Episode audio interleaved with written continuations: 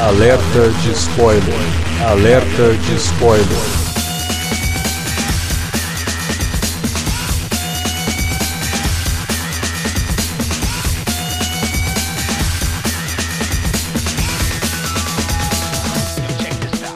Olá, amigos! Eu sou Alexandre e esse é o alerta de spoiler de Missão Impossível Efeito Fallout, um novo filme da franquia Missão Impossível. Chegou aos cinemas, deixou todo mundo maluco. Filme de ação sensacional. E, bom, já dei spoiler, né? Porque falei que eu gostei do filme pra caramba. Então vocês já vão esperando aí o podcast cheio de elogios. Tem, tem umas críticas, mas a maior parte dos comentários aqui eu acho que vão ser elogiosos. É, essa missão de comentar Missão Impossível tinha uns agentes que não estavam disponíveis para participar.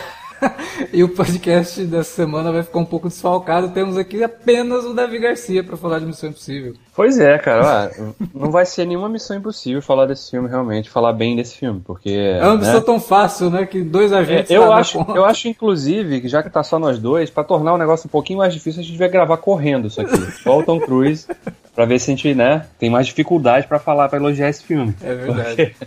esse filme foi Cara, olha, é sem dúvida nenhuma um dos melhores filmes de ação, de gênero pelo menos, dos últimos anos que eu lembro de ter visto. Do ano, com certeza, coloca qualquer um que a gente comentou aqui, que a gente gostou, inclusive, né? Que já estreou esse é. ano, no chinelo, é, vários sim. aspectos. É, eu, é engraçado, é, é, tá, tá, estendendo essa introdução aqui, mas é porque eu acho que vale a pena já falar isso também. Pô, a Missão Impossível hoje, nesse tipo de filme, rivaliza com a franquia 007, né? Na longevidade já, né? Pelo, pela marca que se estabeleceu, né? E acho que dentro da franquia ele tá já ali pau a pau com Skyfall. Skyfall, melhor filme da, da franquia 007. Uhum. E agora a gente tem aí o Fallout, que para mim é melhor que o anterior, inclusive, o, o, Nação Fantasma, que era um filmaço também. Sim, é, já é o meu preferido da franquia e olha que eu gosto demais do primeiro filme, mas eu, o Fallout para mim foi espetacular realmente. Mas vamos falar dele logo depois da vinhetinha, a gente já volta, espera aí. Você curte os podcasts do Cine Alerta e quer ajudar a gente a manter esse conteúdo no ar? É muito fácil. www.padrim.com.br barra Cinealerta. Entre lá, dê uma olhada nos planos que temos à disposição e nos ajude. Como um dos nossos colaboradores, você ainda pode participar de hangouts, de sorteios mensais e de um grupo secreto no Facebook, onde você pode dar críticas, sugestões de pauta e muito mais. www.padrim.com.br padrim.com.br barra cinealerta. Entra lá, é rapidinho e você pode ajudar a manter o Cine Alerta no ar com esse conteúdo que você gosta. Fique agora com o podcast.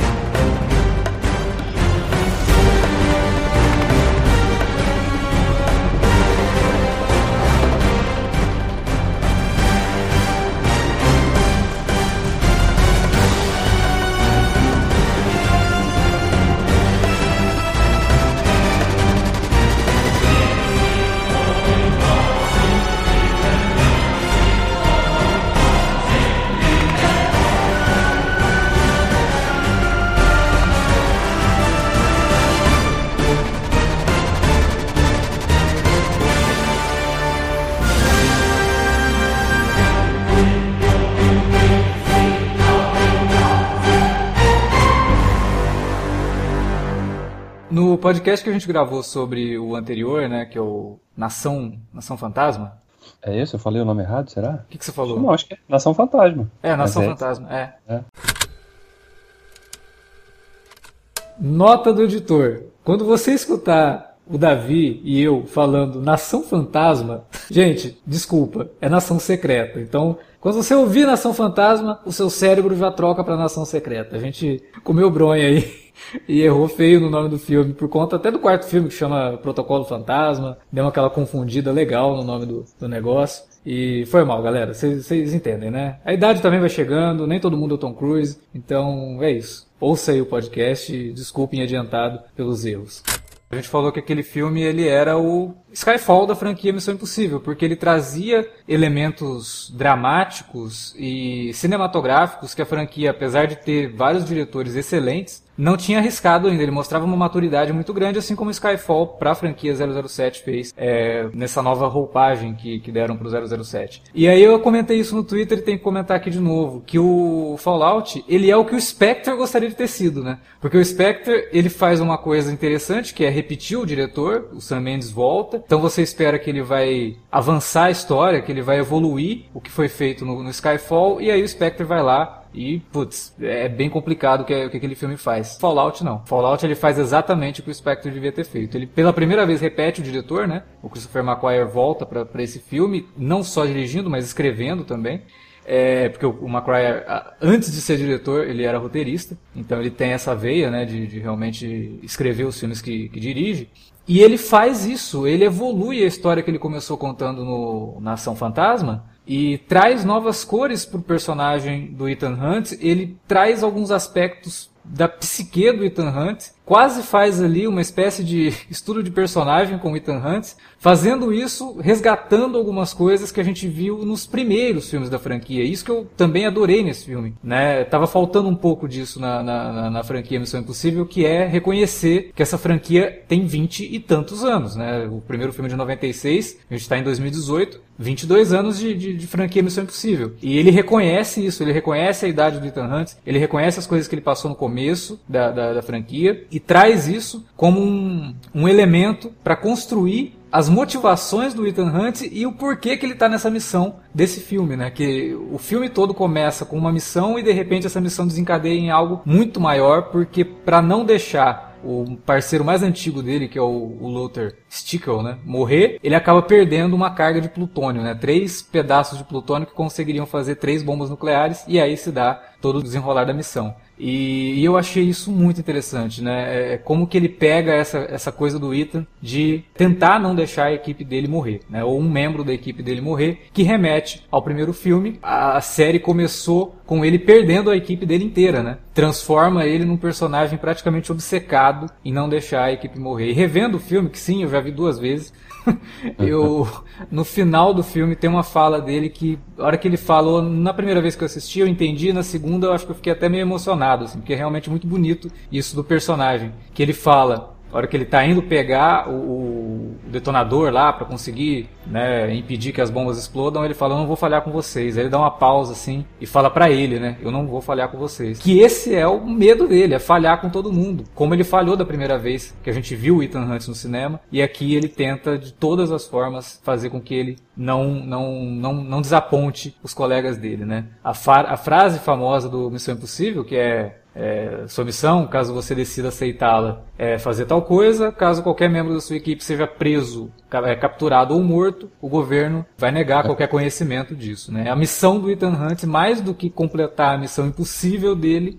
é que a história não se repita. A missão dele é não deixar que ninguém seja capturado ou morto. Né? Então eu acho isso, o que, o que esse filme faz nesse sentido é extraordinário, é brilhante e ele faz isso sem precisar dizer para você que ele está fazendo. Ele faz isso pensando que o espectador que já acompanha a franquia vai ligar esses pontos e fazer essas conexões aí. E eu fiquei muito feliz com o filme por conta disso. Não, e eu, o que eu achei bem interessante é que nesse sexto filme ele, ele, ele se preocupa também em fazer amarrações com com, com, com o que a gente viu antes nos anteriores, né? Uhum. É, por exemplo, ao estabelecer uma personagem que surge como se fosse a vilã e que é a filha Cara, da... isso eu achei sensacional. É uma coisa simples, cara, uma decisão simples de que, cara, olha, você você provoca ramificações, porque o final do primeiro filme fica subentendido que o governo do, do, dos Estados Unidos, através da CIA, né, e da IMF, eles poderiam passar a usar a, a Maxine como algum tipo de conexão, né, para encontrar, né, é, elos assim em células terroristas, talvez, já que ela tinha é, ligações com esse tipo de gente, né? Mas aquilo não foi levado adiante nos filmes subsequentes, né? A gente viu outras histórias, mas aí a gente chega nesse sexto filme, 22 anos depois, e eles conseguem encontrar uma forma de reestabelecer uma conexão do Ethan Hunt com aquela personagem através de uma nova. E que funciona muito bem. Não, e, e, o mais legal de tudo, né? Que ele contata ela, a gente descobre que ela é filha da Max, e ele contata ela da mesma forma que ele contata a mãe dela no primeiro filme, que é através é. de uma identidade que não é dele. Sim, sim, sim. né, ele vai ao encontro dela e ela ali, ah, você é fulano, né? E ele, no primeiro filme, ele se passa pelo Joe. Né? E, é. e aí tem toda essa questão e, e mais, né? A atriz que faz a, personagem, a Viúva Branca, né? Achei até legal a, a denominação dela. Ela repete algumas coisas da Vanessa Redgrave, aquele sorriso meio esnobando ele, ao mesmo tempo que admirando ele. A, a, atriz ela consegue fazer isso, resgatar isso da Vanessa Redgrave. E é aí que eu falei que lembra a gente da idade de Ethan Hunt, né, gente? Ele já pois tá é. atuando com a filha da personagem que ele encontrou no primeiro filme, porra. é, cara, mas, mas, nesse sentido, a série ela é fiel, ela não fica tentando disfarçar a idade. A gente sabe que o Tom Cruise ele dorme no formal, né, claro. Mas, né, o cara já tem 50 e, pô, e, e, o primeiro filme mostra a data dele, né? A data de nascimento dele, 68. Que é, acho que, se eu não me engano, é a data. É, foi quando o Tom Cruise nasceu mesmo, né? Eles, acho que eles levam a sério a questão da idade do, do Tom Cruise, né? Não, o Tom Cruise nasceu em 62. Então ele é mais velho ainda do que o Ethan Hunt. Normalmente o Tom Cruise tem disso. Os personagens que ele faz hoje no cinema são muito mais novos do que ele na, é na vida real. Assim, é, ele, ele pode, né? Ele tem a, a ele, ele consegue a capacidade ainda. de fazer isso ainda, cara, o que é impressionante. É. Se eu chegar aos 40 com a, com, Não, com a vivacidade fico, do Tom Cruise, eu já fico feliz, cara. Impressionante. Eu comentei, quando eu saí da sessão, eu comentei até com a Juliana. Falei, cara, é impressionante o Tom Cruise. Parece que quanto mais velho fica, mais ele corre, né? Porque parece que deve ter alguma coisa lá no contrato, alguma cláusula que teve, ah, o roteiro tem que permitir que o Ethan Hunt corra mais do que no filme anterior. Vocês têm que criar alguma situação que permita que ele corra mais. E de fato, cara, a sensação que eu tenho é que ele, desde o primeiro filme dessa série, ele, ele corre em todos os filmes que ele faz. Mas é uma marca do, do, do, Tom Cruise, uma piada já recorrente isso. Mas numa Missão Impossível especificamente, ele sempre tem alguma sequência específica que depende de uma corrida, né? E uma perseguição, ou ele tá fugindo de alguém. Aqui nesse filme, inclusive falando de perseguições, é, cara, tem de tudo todo tipo de perseguição, cara. Não, exatamente. E, e, o McQuarrie faz uma coisa que a gente não tem visto muito no cinema, que é a escalada, né? Ele não Sim. começa com uma cena de ação gigantesca e fica com aquele problemão na mão que muito blockbuster tem hoje em dia de começar com uma cena de ação que depois não consegue durante o filme todo suplantar a primeira cena de ação. É. Né? É. E esse não, ele começa com uma cena de ação ok, um tiroteio, Aí o negócio vai escalando, você tem persegui você tem o salto lá para chegar no negócio, tem a briga no banheiro, que é espetacular, é um troço extremamente bem feito, né, uhum. com a utilização, a não utilização de trilha sonora, então deixa o negócio mais brutal ainda. Aí vai para cena de perseguição com moto, com carro, e aí termina com um helicóptero, quer dizer, o negócio vai escalando, escalando, e a, o terceiro ato desse filme é de você ficar na beira da cadeira do cinema, assim, suando, né? O negócio é realmente muito, muito bem feito. Ele é um thriller, é isso que eu, eu sentia um pouco falta disso nos outros Missão Impossível. Gosto de todos, mas estava sentindo um pouco falta desse clima de thriller de espionagem mesmo, sabe? Esse é um filme de espionagem. Ele tem de é tudo de filme de espionagem, né? E ele tem aquela sensação de que uma coisa terrível pode acontecer realmente, né? Não só com os membros da equipe, mas com, com o mundo, ou parte do mundo, né? A gente vê ali as consequências de, de, se aquilo ali acontecer, aquela bomba for detonada, seria terrível, de fato, né? Não é uma coisa isolada ali que, que seria contida num espaço físico tal qualquer, né? Teria consequências realmente de terror mundial, né? Então é, é uma coisa, uma outra preocupação também, é não só a escalada das sequências de ação, mas as consequências do que está em jogo, né? Não só para pro, psicologicamente, fisicamente dos personagens, mas para porque, porque a trama tá, tá propondo apresentar como ameaça, né? Ela realmente existe e ela é, ela é tangível, você fica temendo por aquilo. Que é um problema que eu, que eu tenho visto muito em filmes de ação, que às vezes o, o, o MacGuffin que, que se utiliza, às vezes ele não é tão, né? Tá, mas isso aí não é legal, né? Ah, o cara vai roubar um, que é um submarino. Tá, legal submarino, vai disparar um torpedo ali que pode destruir alguma parte de um país e tal. Não, a gente está falando de três ogivas nucleares, um potencial de devastar. Nas mãos de um cara maluco, né? Totalmente maluco.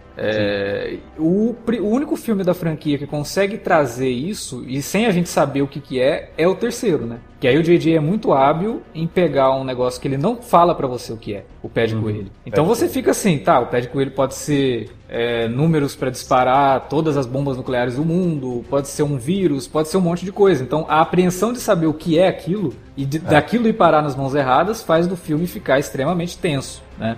E nesse não, você sabe o que, que é e você sabe as consequências que isso pode ter nas mãos de quem tá. Então realmente Sim. você fica apreensivo ali, você fica esperando que a qualquer momento uma daquelas bombas pode explodir realmente. É, até porque quando você apresenta a, a mecânica da, da bomba, eles falam assim, ó, oh, fudeu, né? Não tem como desarmar isso. Elas se conectam ali, não, não podem, você não consegue desarmar uma sem desarmar a outra e tem que ser feito ao mesmo tempo, o um máximo de um segundo de intervalo entre um desarme e outro. e você tem que cortar os fios ao mesmo tempo em que, que desliga o detonador. Se isso tudo não acontecer ao mesmo tempo, já era, não adianta. Vai explodir, vai detonar. Aí você fala, ah, então, cara, é, realmente se apresentou uma missão impossível, né, que faz jus ao, ao título da série, né? É, e ah, uma outra coisa, né? A gente falou da Max, desse resgate da personagem e tal. No quarto filme, o capanga da Max aparece de novo, né? Ele leva o Ethan até um, uma espécie de traficante de informação também. E ele até faz a brincadeira com aquela máscara que o Ethan usa para esconder, né, para onde que ele está sendo levado. O cara só entrega a máscara para ele, ele já sabe o que, que é. Foi um resgate legal que o quarto filme fez. E esse daqui não, ele retoma a Max mesmo como, como parte fundamental do, do, da franquia. Eu espero, é. inclusive, que essa personagem retorne, porque a, a, participação dela é pequena, é importante, mas é pequena, mas ela tem potencial para ser algo maior, sabe? E o final do filme deixa leva a crer que ela realmente agora ela trabalha oficialmente para a CIA. Então Sim. gostaria de ver essa personagem voltando, porque a dinâmica dela com Tom Cruise ficou muito boa também. Eu, eu queria mais. E essa atriz tá na, naquela série The Crown, né? Que muita gente assiste. Ah, é? Eu não assisto. Ela é, série, ela é a princesa Margaret. Ela tá, tá bem demais no, no filme. Eu gostei, assim, porque ela tem um irmão, mas o irmão dela é um babaca, né? Então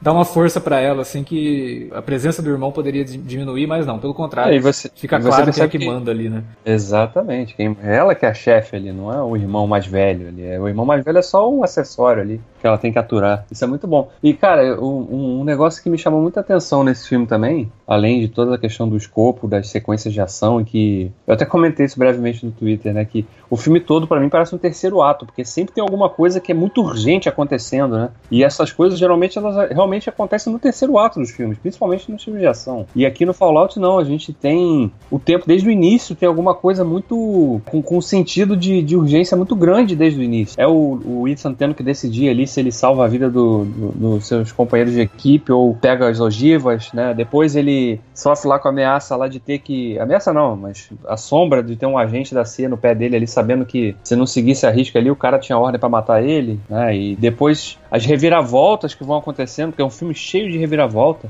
Onde você acha que o caminhando está caminhando por um sentido, surge uma coisa, acontece outra. Então é um filme que tem jornadas inesperadas, assim, você não consegue vislumbrar muito claramente, ah, agora esse, esse evento vai desencadear aquele. Não necessariamente. E acontece muito nisso, disso nesse filme. Me chamou muita atenção isso. Uma coisa que me incomodou, e até no começo eu falei, não, tem umas, umas críticas para fazer? Tem. Muito do que acontece no filme eu achei bastante previsível e por conta de, do roteiro mesmo. É, a partir do momento que aparece o personagem do Harry Cavill, que eu gostei no filme, achei o Harry Cavill tá bem legal, ele faz um contraponto muito interessante com o Ethan Hunter, até por conta da, da presença física dele, né? O Henry Cavill tá gigante, né? Pra fazer o super-homem, o cara virou um, um Hulk, basicamente. Perto do, hum. do, do, Tom Cruise, principalmente. É, só que quando ele aparece, e aí tem muita exposição no diálogo sobre o tal do Lark sabe? É. E aí fica é. muito claro que é ele, porque isso daí é roteiro básico. Você pode pegar qualquer filme Qualquer não, mas a maior, maioria dos filmes você vai perceber isso. Quando tem um cara que você não sabe quem é no filme e aparece um personagem e alguém fala desse cara pro personagem, aquele personagem é o cara de quem ele tá falando. Então no, no filme tem um momento que logo no começo, quando o Ethan encontra com ele, que eles estão conversando e que ele fala, é, graças a você. Primeiro ele fala que ninguém conhece o Lark, né? Não, não se tem nenhum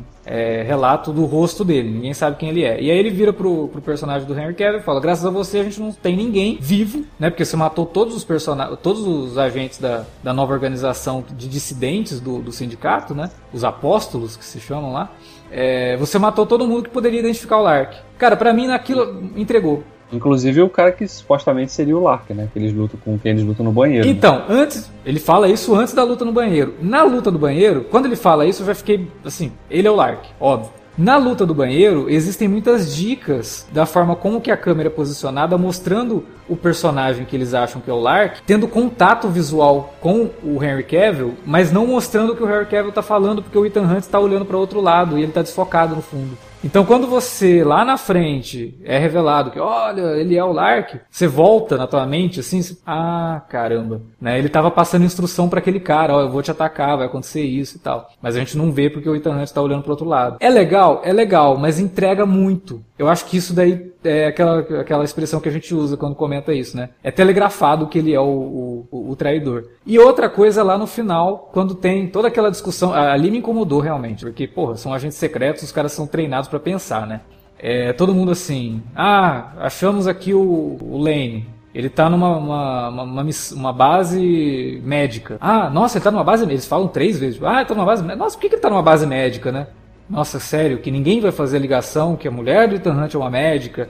Sabe, eu fiquei esperando assim, o Ethan ter o, o deslumbre do negócio, porque ele acabou de ser confrontado com a ideia de que ele sabe onde ela tá. Então, se o cara tá num campo médico de assistência humanitária, sabe, eu, me incomodou. Na hora que eles falam o negócio, tá, ela tá lá, você sabe que ela tá lá. Né? Então é, são coisas, são plot twists do filme que são telegrafados muito antes. Isso não chega a tornar o filme, obviamente, ele não é ruim por causa disso. Mas poderia ter sido um pouquinho melhor trabalhado se não fosse tão expositivo e tão óbvio, né? E aí acaba tirando um pouquinho do peso. Até porque no trailer do filme mostra cenas dela ali, então isso já também te, te atrapalha um pouco. Mas tirando isso, assim, é, algumas coisas só, tipo, ela tá escondendo, ela tá escondida, mas ela continua usando o mesmo nome, né? A, a Julia. Estranho isso, né? Casou de novo, né? E que é uma outra questão que o filme trabalha, né? A questão do sacrifício, realmente. Não, é, isso daí eu achei muito legal. E, e dá um, encerramento, né? Pro, pro relacionamento dos dois. Sim. E, e, um, e um, um, encerramento digno. Não fica aquela coisa de que, ah, ela ficou esperando o Ethan pra ficar com ela. Não, ela segue adiante né? E realmente seguiu adiante, casou de novo, e ela tem que falar para ele, olha, não desculpo por nada e não sei o que. Então, encerra ali e abre espaço para ele com a Ilsa, né, que volta nesse filme. Tem uma participação um pouco menor do que tinha no filme anterior. Eu acho que ela não tá com o brilho que ela tava no filme anterior, mas tá ótima também. É legal porque é ela que derrota o, o Solomon Lane, né? O Ethan acaba ficando mesmo para derrotar o, o, o, Lark. Que é até uma inversão legal, né? No filme anterior ele derrota o Lane, que é o grande vilão. Ele é o grande vilão aqui de novo. E ela derrota o Capanga, né? E aqui não. Aqui ela derrota o vilão principal e ele derrota o, Lark, que apesar de ser um co-vilão, ele não deixa de ser um capanga também, né? Ele só assume porque o outro foi preso. Então, quando o outro retoma, ele fica ali de segundo em comando e não deixa de ser um capanga também.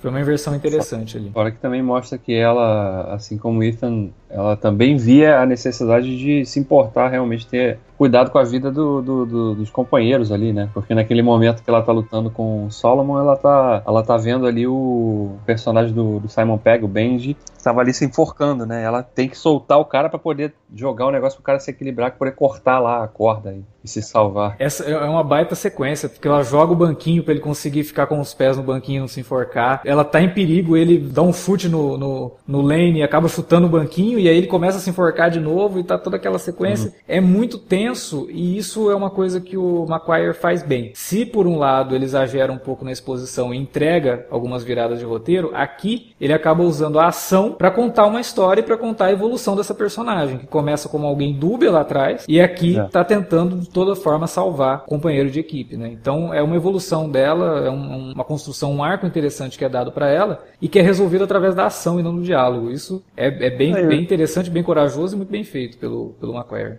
E o fato dela estar tá trabalhando pelo MI, pro MI6 é legal também, né? Porque, sei lá, dá até para imaginar aí no futuro, né? Como é que tá esse negócio da franquia do 007 aí. é, tá meio no ar aí, não sei o que, né? Vai que a Paramount compra e resolve fazer uma, um spin-off aí, um, né, um crossover. É, a gente não pode esquecer, Missão Impossível tem seis filmes, tá 22 anos no cinema, mas a franquia é tão antiga quanto o James Bond, né? A série Sim. de TV é dos anos 60 e surgiu ali por conta do sucesso do Bond, né? Então ela é, existe por causa do 007. É que hoje a franquia do, do Bond já foi para um outro estúdio, né? Não tá mais com a Sony. Foi para quem é. mesmo? Foi para Tá com a Warner, não tá? Ah, cara, eu acho que não, não foi pra Warner, foi, foi pra um outro estúdio. Não lembro para qual que foi agora, até o próximo filme já sai por esse estúdio. É, porque na verdade não é a primeira vez que isso acontece, né? A franquia do 007 ela não é de estúdio nenhum. Os estúdios simplesmente compram os direitos de, de distribuição, né? Sei lá, quem sabe daqui uns alguns filmes acontece da Paramount adquirir os direitos de distribuição do 007 e resolve fazer um crossover. Eles podem fazer um crossover com o Jack Ryan, que é da Paramount também, né? Até o Felipe, que não tá gravando aqui com a gente, ele gravou um vídeo, vou até deixar o link aí para vocês assistirem, que ele comenta que o, Fallout, ele traz até um pouco do estilo de espionagem do, do, Tom Clancy e um pouquinho do John Le Carré também. Por isso que eu falei que agora eu senti um filme de espionagem mesmo, né? Tem até aquela coisa de você ter que descobrir quem é o, o espião dentro da tua equipe e toda a armação que eles fazem para é uma expressão que o John Le Carré usa no Tinker Tailor Soldier Spy, né, que é o Flush Out the Mole, né, que é você realmente descobrir quem é o, o espião. E toda a, a, ação que é feita ali para revelar o, o Lark, né, para revelar o Walker, que é o personagem do, do Henry Cavill, é muito legal, cara, é muito bem feito tudo aquilo. E é muito Missão Impossível, porque a série também tinha isso de você, ele te mostra uma coisa e de repente derruba aquela parede e você fala, nossa, era tudo uma encenação, não era de verdade isso aqui. E, essa, e, esse filme faz isso duas ou três vezes. E a gente teve uma perda nesse filme, né? A gente. Você fala da preocupação da equipe e tal, mas a gente vê que nem todos chegam vivos ao final, né? Dessa, pois é. Desse filme. E o personagem que eu senti realmente, porque eu gostei muito do, do, do personagem do Eric Baldwin na, na, na, franquia. Eu achei que ele tava muito divertido. Mas é. dão uma importância para ele nesse filme, né? Ele morre fazendo alguma coisa, Sim. assim, eu achei bacana. Exatamente. É, ele, porque ele surge como, no, no filme anterior, ele surge como um antagonista, né? No início, né? E depois ele acaba né, realmente entendendo qual é a função da IMF ali, tanto que ele vai trabalhar com a IMF. E aí nesse a gente vê que ele acaba indo pro campo também, uma situação lá e, e morre, né? Mas uma, de uma forma digna pro personagem, né? Funciona legal porque aquilo claramente impacta o, os outros personagens. E isso é importante mostrar as consequências que uma perda traz também para as decisões que os outros personagens tomam dali para frente. É, não, e faz você odiar mais ainda o personagem do Henry Cavill, né? Porque já estava numa situação ali de você descobrir que ele é o, o real vilão da, da, da, trama, e aí ele mata um personagem que a gente já estava gostando, aí já, já tira ele qualquer tipo de, de chance de a gente torcer por ele. A gente quer que o Ethan Hunt pegue ele mesmo. Agora, cara, não tem como não comentar, né? Eu não sei se a gente chegou a falar disso nos últimos podcasts sobre Missão Impossível, mas eu tenho a impressão de que toda reunião de brainstorming para escrever os roteiros do, dos filmes deve começar com a seguinte frase: E aí, como é que a gente vai tentar matar o Tom Cruise dessa vez? eu acho que é ele mesmo que. E aí, gente, vocês pensaram no jeito de tentar me matar dessa vez? Qual vai ser? Ó, já, já, já quase quebraram minha. Me fizeram arrancar a perna aqui, né? Naquela sequência que ele pula de um prédio pro outro, que inclusive ficou no filme. Bom, mas também não tinha nem Aquele... como tirar. É um, é um, plano sequência, cara. Eu não sabia. Sim, a sim. câmera acompanha ele, vai embora e ele pula. Quer dizer, não dá pra fazer isso de novo. A cena tá muito boa. Como é que você vai perder um não, negócio e, desse? E ele claramente. E, e, mostra também, cara, o que eu achei muito legal. Claro que foi acidental porque ele se machucou de fato, mas é, mostra que os caras não têm é, músculo e osso de aço. Porque qualquer queda que o cara faz, ele vai sentir pelo menos uma dor momentânea ali, né? Tanto que ele cai, levanta e sai mancando. Ele continua correndo mancando. Porque ele tava com o pé fraturado ali aquela hora. Aliás, ele manca várias vezes no filme. Ele se machuca muito mais nesse filme do que nos outros. Sim, é, sim, porque sim. O, o, o, anterior, ele trabalha com uma ideia do Ethan Hunt quase como um super-herói lendário, né? Ele começa é. com uma personagem lá, quando ele vai pegar a primeira missão, falando para ele, nossa, você é você mesmo, né? Já ouvi muitas histórias, não sei o que. Então o cara já virou uma lenda. Eles citam a invasão dele na CIA do primeiro filme. O Benji trata ele como um ser invencível, né? Fala pra ele, não, é tranquilo, você vai ter que ficar o quê? Três minutos debaixo d'água sem respirar? Pô, isso aí pra você é mole, né? E ele com uma cara assim de, não, isso não é, né? Mas ele faz as coisas. E tem até uma cena que brinca com a ideia da iconografia do super-herói, né? Que você, quando imagina o super-homem, você imagina ele voando, com as mãos para cima, com uma mão pelo menos para cima, fazendo aquela pose de voo. E o Ethan Hunt no Nação Fantasma, ele faz isso quando ele está debaixo d'água, para pegar aquele disco que ele precisa trocar tem uma cena que ele vem em direção à câmera e parece que ele tá voando, sabe? Então, o, o Nação Fantasma brinca com a coisa do Ethan Hunt ser um super-herói. Esse daqui, ele também tem isso, mas ele dá uma humanizada maior no personagem. Por isso que eu falei que é quase um, um estudo mesmo de personagem, sabe? De você trabalhar o que motiva ele e como que ele se sente culpado, parece que por tudo, que é uma, uma característica de vários super-heróis, né? Carregar o mundo nas costas. Ele meio que faz isso, só que aqui ele percebe as consequências disso e consequências físicas. E você nota o quanto que também ele, por conta de estar envelhecido, está muito mais frágil. Então tem uma cena lá que ele Aquela cena do atropelamento da moto, eu me incomodou desde que eu vi ela no trailer. Que ela é meio fake, né? Você percebe que tem um, um efeito especial ali. Mas aí ele, ele sai rolando e ele levanta e mancando mesmo. Não é mais o Ethan Hunt de antigamente que pulava e saía correndo de, de novo, sabe? Aqui ele até se preocupa, ele vai pular num lugar lá, ele, ele hesita, né? Aí o Benji de novo com aquela coisa de... Pô, cara, por que, que você não pulou ainda? Porra, tô pulando uma janela aqui, caramba. Não é assim tão fácil, sabe? Então ele aqui ele tá mais frágil. Eu espero que isso vá aumentando durante o, a, a, franquia, porque vai continuar, né? O Tom Cruise já deu a entender que ele só vai parar de fazer Missão Impossível quando ele morrer, se ele não morrer fazendo Missão Impossível. Porque, cara, tem umas cenas nesse filme que é um negócio absurdo, é, e, né? A, a, os orçamentos aí dos próximos tem que ser, vão ter que ser gigantes, né? Porque eu imagino que as seguradoras vão passar a cobrar cada vez mais alto. O cara tá ficando mais velho, a resistência física já não é a mesma, então é muito mais perigoso fazer certos tipos de cena. Cara, né? a logística de você pensar essas cenas de ação é um negócio absurdo, porque o cara se pendura em helicóptero, o cara pula de janela, o cara corre pra caramba. Ele correndo daquele jeito, ele pode uma distensão pela idade dele, sabe? É, esse filme custou. Foi o mais caro da franquia até hoje, né? Conta, inclusive, eu tava lendo uma matéria que quando ele se machucou naquela, na gravação daquela sequência do pulo do prédio, gravações ficaram paradas oito semanas, né? Dois meses. E isso pra uma produção que, que já tá rolando é grana pra cacete, porque você tem que pagar os salários da galera. Eles tiveram que pagar os atores para que eles não se envolvessem com outros filmes, porque, né? Os caras, hoje em dia, os caras assinam contratos, né? Quanto que. eu- Tá, vou fazer uma Missão Impossível, a gravação vai ser o quê? Três meses de gravação, beleza. Vai acabar. Vai começar em julho e acabar em setembro. Então em outubro eu tô fazendo outro filme. Mas se você tem um atraso desse.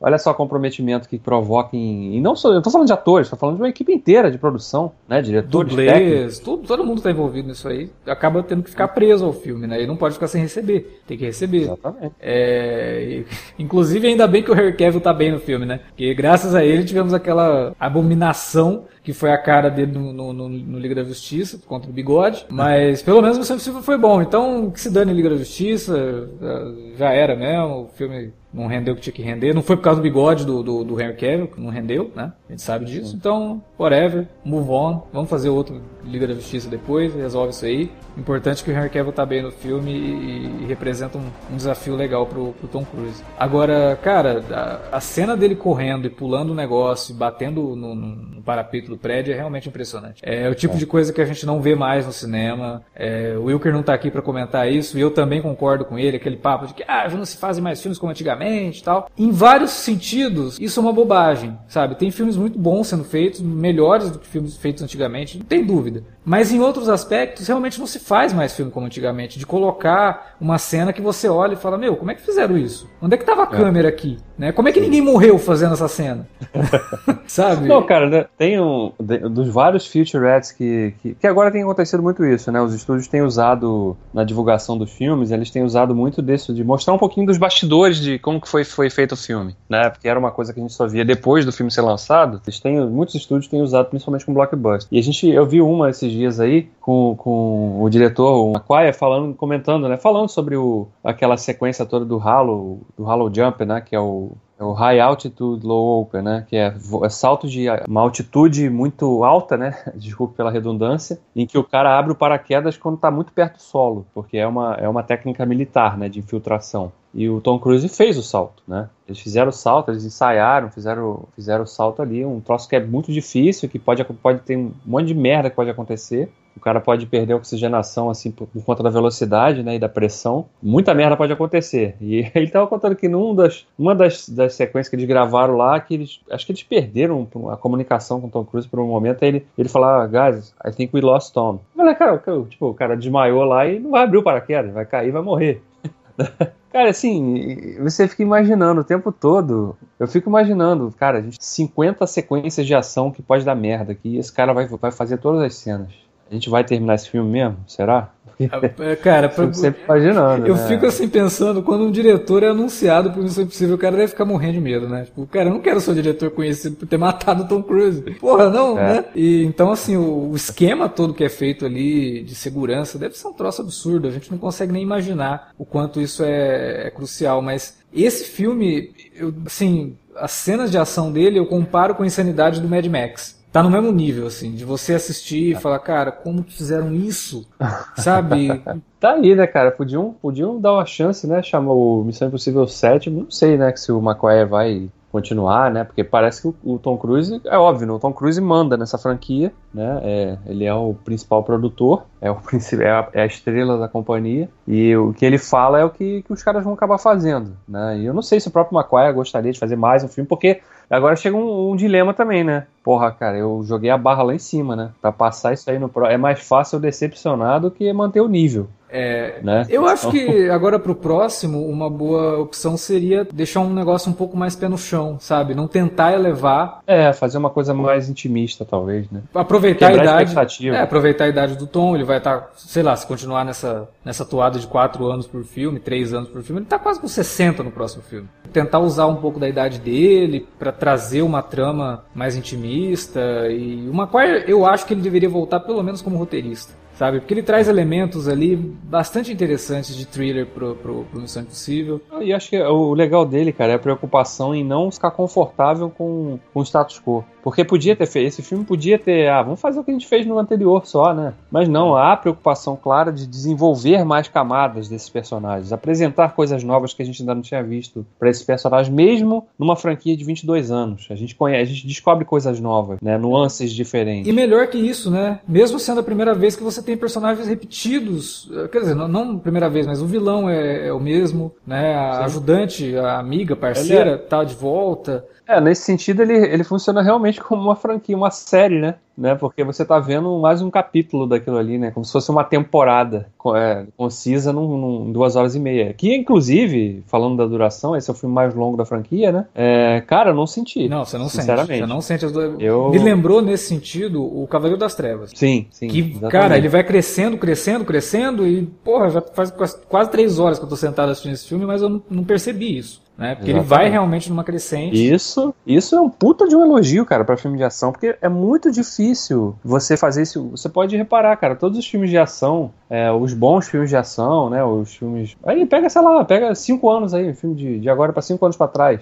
Não, não, você não vai achar nenhum, dificilmente vai achar algum filme que passe de duas horas. E aqui a gente tem um filme de duas horas e meia praticamente, né? Duas horas e 27 minutos de duração. E se eu tivesse ali, se tivesse mais 20 minutos de filme ali, eu não ia reclamar, não. É... Então, você vê, os filmes é, de super-heróis hoje, o Homem-Formiga é exceção, né? Teve uma hora e 40, uma hora e 50. Mas os filmes de super-herói hoje, porra, Vingadores é duas horas e meia, Pantera Negra passou de duas horas, o Thor passa de duas horas. Então, realmente são filmes são longos, né? Hoje o normal antigamente era o terror. Você fazer um filme de 2 horas e 2 horas e 10 nos anos 90, o filme já ficava todo mundo com medo de fracassar, porque o Mas mesmo tinha... assim, esse que você citou, né? A gente percebe barriga. A gente percebe, não, exatamente. É, a gente sempre comenta, pô, chega um ponto ali no filme que dá uma cansada, mas depois ele retoma. É. Esse não, é. cara. Esse acaba, acaba sempre, sempre sendo um comentário recorrente de que ah, podia ter um, sei lá, uns 15 minutos a menos. Aqui não, cara. Se, se tivesse uns 20 a mais, eu ia adorar.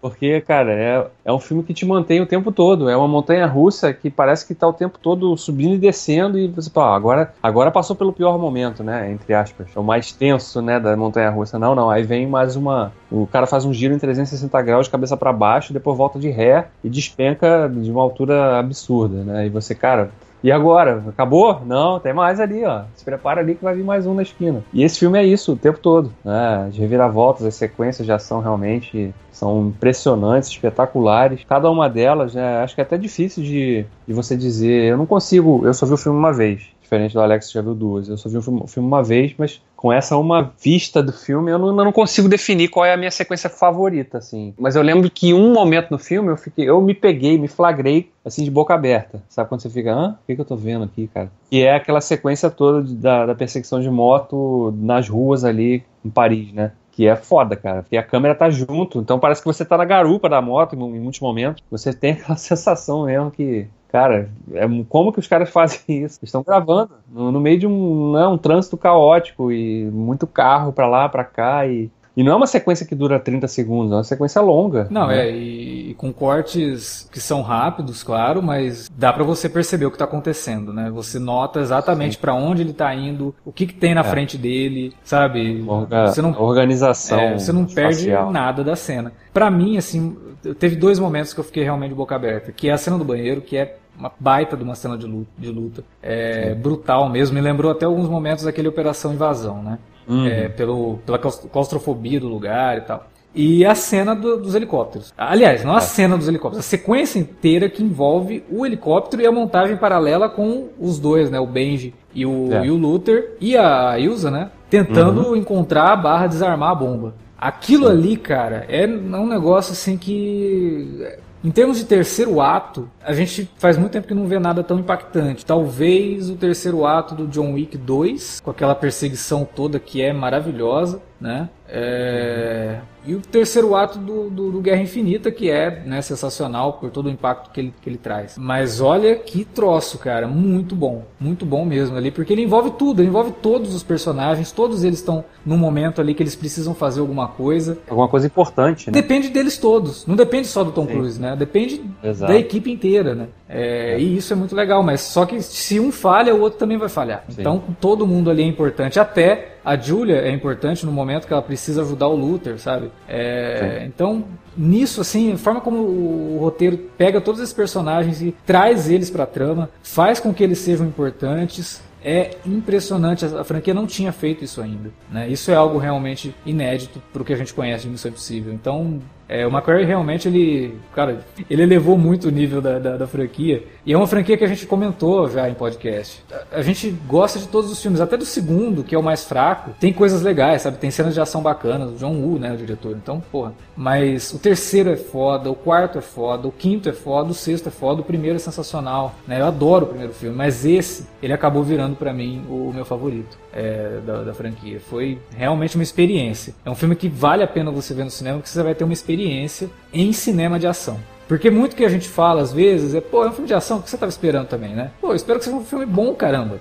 Sabe? Eu espero que seja um filme que não seja só um filme de ação, que ele mostre para é. mostre pro tem público, mais, é, mais. que não é As sequências de ação, elas são a cereja do bolo, mas Exato. ela tem um, ela tem um recheio muito maior, né? Ela tem, como eu falei antes, ela, ela se preocupa em desenvolver esses personagens, a gente se importa com cada um deles. É, o público é precisa é entender isso. O público precisa entender porque não é porque é cinema de gênero que ele não vai ter, ter potencial para desenvolver personagem, não. Sabe? É. Não é porque é um filme de ação que eu não vou me importar com os personagens. Não, eu vou me importar com eles. E ele faz isso brilhantemente aqui. O Missão Impossível, é, o Efeito Fallout, é um dos melhores filmes de 2018. Vocês podem ficar tranquilos quanto a isso. É um filme que eu, inclusive, indicaria vários Oscars, viu? É, direção de fotografia, ah. montagem, edição Sim. e mixagem de ah, som. Acho que nas categorias técnicas ele vai varrer ali algumas. Vai, viu? Eu acho que ele... não, não, sei se ganha, mas que seria uma injustiça. Acho que tem muita coisa que ele merece ganhar. É, nas categorias técnicas, eu digo, né? É, até, de, cara, eu não acharia nenhum exagero indicar o, o Maguire para direção, por exemplo. É, porque, porque fica naquele preconceito por causa disso. Só o cara fez um filme de ação. É uma direção que envolve tudo. Envolve, inclusive, você pegar um personagem que é, era um alívio cômico e agora é um pouquinho disso também, que é o personagem do Ving Rhames, e dá uhum. para ele uma das cenas mais emocionantes do filme, que é ele contando pra Ilsa a história do, do, do Ethan. Ele é. se emociona é. contando aquilo, cara. É muito bom. E, e, começa até de uma forma engraçada, né? Porque ele fala, ah, ele é, né, a esposa, aí ela vira pra ele, ué, ele é casado? Né? Tipo, como se fosse assim uma. Ia fazer uma, uma ceninha, né? Ele, não, não, não, ele já foi casado, né? É. E aí ele começa a falar de tudo que ele teve que abrir mão e tal, do sacrifício que ele teve que fazer em prol, né? De todo aquele trabalho que, ele tá sempre metido ali. É muito legal mesmo, né? E ver. O Ving Rhames não é um ator muito conhecido por fazer esse tipo de personagem, assim, né? De, de ter essa carga dramática, né? E aqui ele entrega bem, cara. Ele Porra. entrega bem naquele momento ali. E é direção isso, pô. É, sabe, é cuidado, é atenção aos personagens, é não deixar que nenhum deles caia no, no, no ostracismo, assim, de que ah, um personagem que aparece no meio do filme, ele simplesmente desaparece. Ele não faz isso com ninguém, né? Ele é. dá um papel importante para todos eles. Então, cara, eu não acho exagero. Claro que a gente vai ter esse ano muita coisa ainda e vários diretores devem despontar como melhor, melhor diretor. Mas eu não, não, não acharia exagero colocar o McQuarrie como melhor diretor numa categoria pro, pro Oscar, não. É, mas as categorias técnicas eu acho que ele tem tudo para fazer o que o Mad Max fez. Chegar e derrubar é. todo mundo, assim, porque realmente, cara, é, até agora, como eu falei lá no começo, em, em termos de filme de ação, ele é imbatível. Eu acho que não vai ter nada até o final do ano melhor que isso. O único que pode, eu até comentei ontem de madrugada, né? Coloquei um gifzinho do Loki desesperado, colocando assim, todos os diretores de filmes de ação, depois de assistir o Missão Possível Efeito Fallout. A não ser o Chad Stahelski, que eu espero que venha com o Hold My Beer, né? Com o, o, John Wick 3. Mas aí é só 2019. Aí é né? é só 2019. Mas é o único cara que eu consigo ver é, capaz de suplantar o que é feito nesse filme em termos de ação e também de desenvolvimento, que a gente já gravou aqui sobre o John Wick né, a gente deu uma debulhada no, no, no, personagem, mostrando que é um filme bem rico assim, em desenvolvimento também de personagem, é. apesar de ser um filme de ação, um filme de gênero. Né, não, não impede, não, uma coisa não anula a outra. Não é porque é um filme de gênero que ele não pode ser também bem sucedido dramaticamente. O Missão Impossível está aqui para provar isso. Cinema de qualidade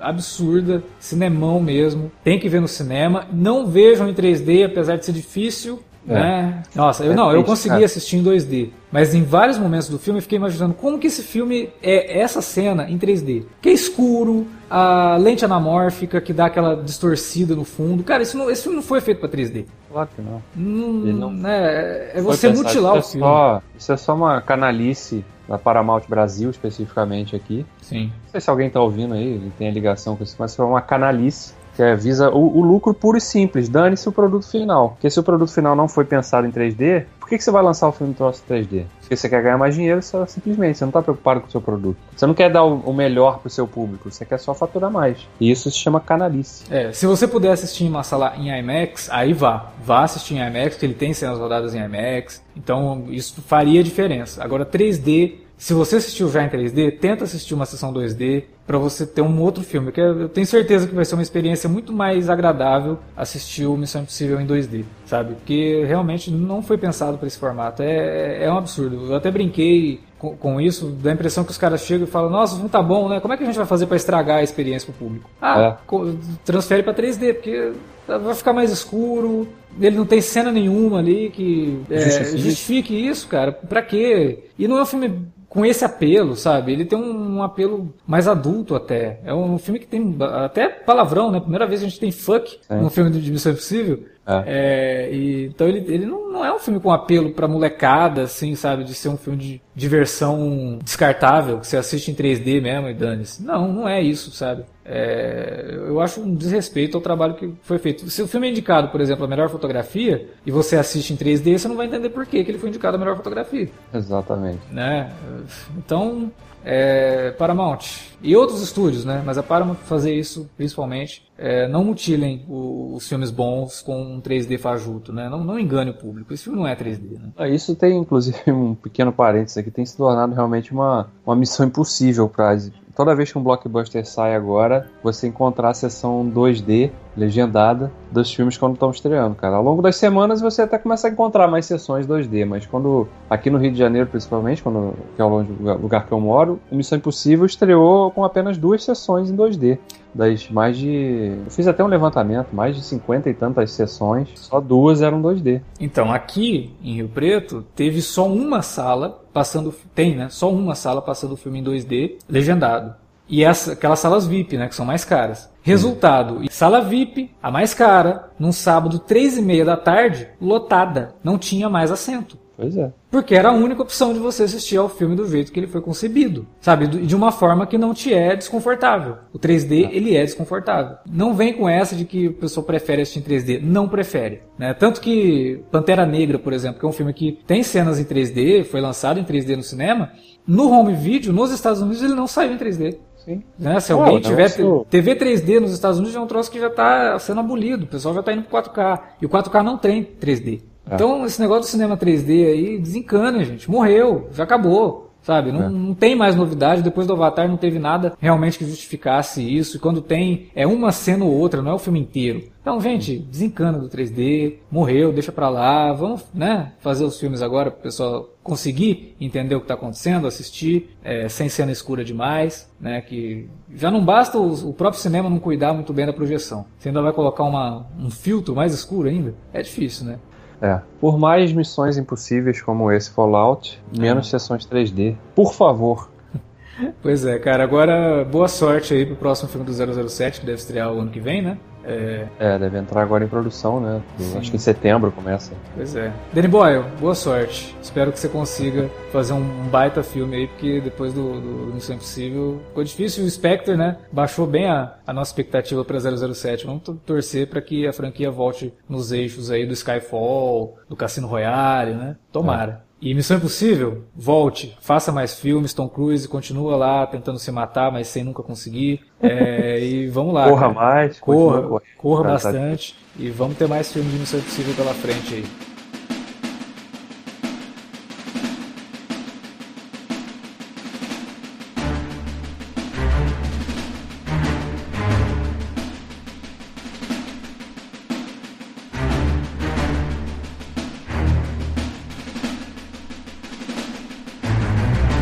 Bom, é isso que a gente tinha para falar então sobre Missão Impossível, Efeito Fallout, sexto filme da franquia. E agora a gente quer saber de vocês que nos ouviram. Fala pra gente aí o que vocês acharam desse filme, o que vocês acham da franquia em geral, o que vocês acharam desse programa. Comenta aí na área de comentários ou manda um e-mail pra gente para alertavermelho@cinealerta.com.br. Fala com a gente também nas redes sociais, facebook.com.br cinealerta ou arroba cinealerta no Twitter. Utilize as redes para divulgar o nosso conteúdo. Aproveita que tá todo mundo falando de Missão Impossível e recomende aí para os seus amigos o nosso podcast, o nosso alerta de spoiler. Então, a gente se vê por aí nas próximas semanas com mais podcasts, né? E também ali no site com as reviews, tem alguns, algumas reviews que a gente está publicando. E é isso. A gente agradece pela audiência de vocês. Até a próxima.